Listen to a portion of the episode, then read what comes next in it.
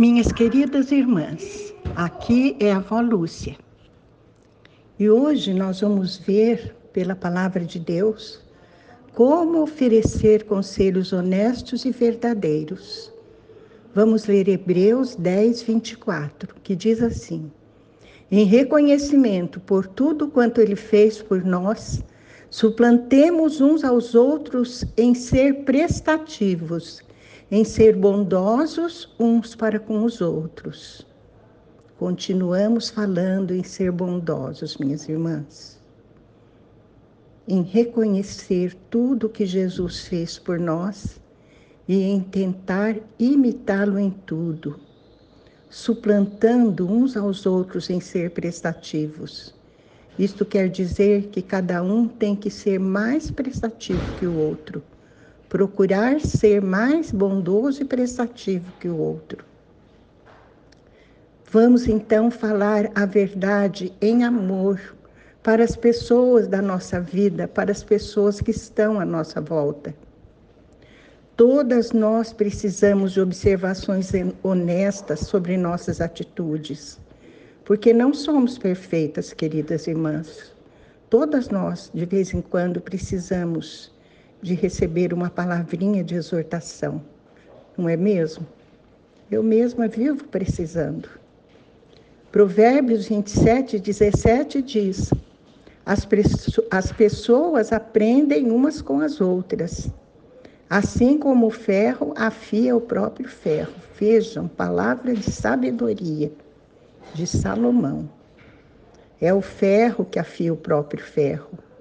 Assim as pessoas aprendem umas com as outras, mas é preciso ter um espírito aberto, um coração aberto para aprender, para captar, para ser humilde o suficiente para ouvir as, o que as pessoas têm a nos dizer. Desde que nenhuma de nós é perfeita, muitas vezes a nossa percepção falha e daí precisamos de pessoas que digam: você não está certa. Precisamos de pessoas que de fora nos observem e sejam honestas conosco. Uma resposta sincera é o sinal de uma amizade verdadeira. Quando a gente pergunta para alguém, assim, para uma amiga, o que, que você achou disso? De repente, a resposta dela não vai ser aquela que nós esperávamos. Se ela for uma amiga de verdade, ela vai dizer também a verdade. Um amigo verdadeiro vai lhe dizer quando você estiver fazendo alguma coisa errada. Cabe a nós, a cada uma de nós, aceitarmos a correção. Romanos 12, 10 diz: Dediquem-se uns aos outros com amor fraternal.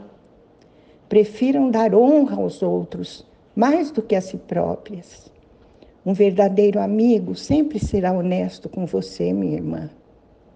Ele se importa bastante para te corrigir, para te confrontar. Ele coloca você na direção certa, olhando de fora. E isso é muito importante.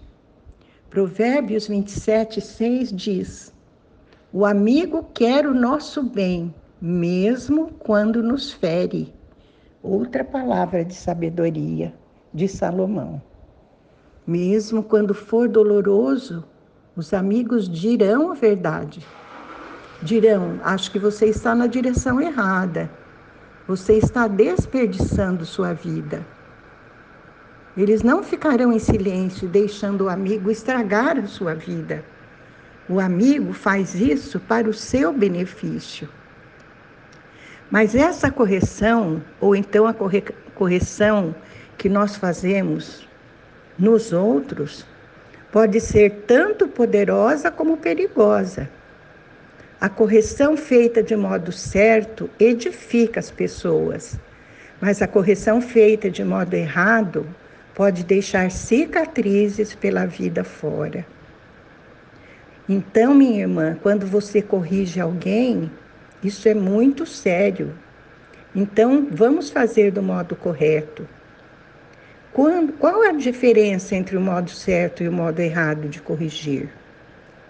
O propósito da correção não deve ser o de condenar, mas de corrigir para ajudar as pessoas a mudar seu comportamento. Nesse, nessa situação, são importantes as atitudes, o nosso olhar, o tom de voz, o carinho, o amor com que falamos. Efésios 4,15 diz: fale a verdade em amor. Como então falar a verdade pelo motivo certo? Amor significa dar à pessoa o que ela necessita e não o que ela merece. O motivo verdadeiro é de corrigir e não de condenar. Temos que falar a verdade em amor.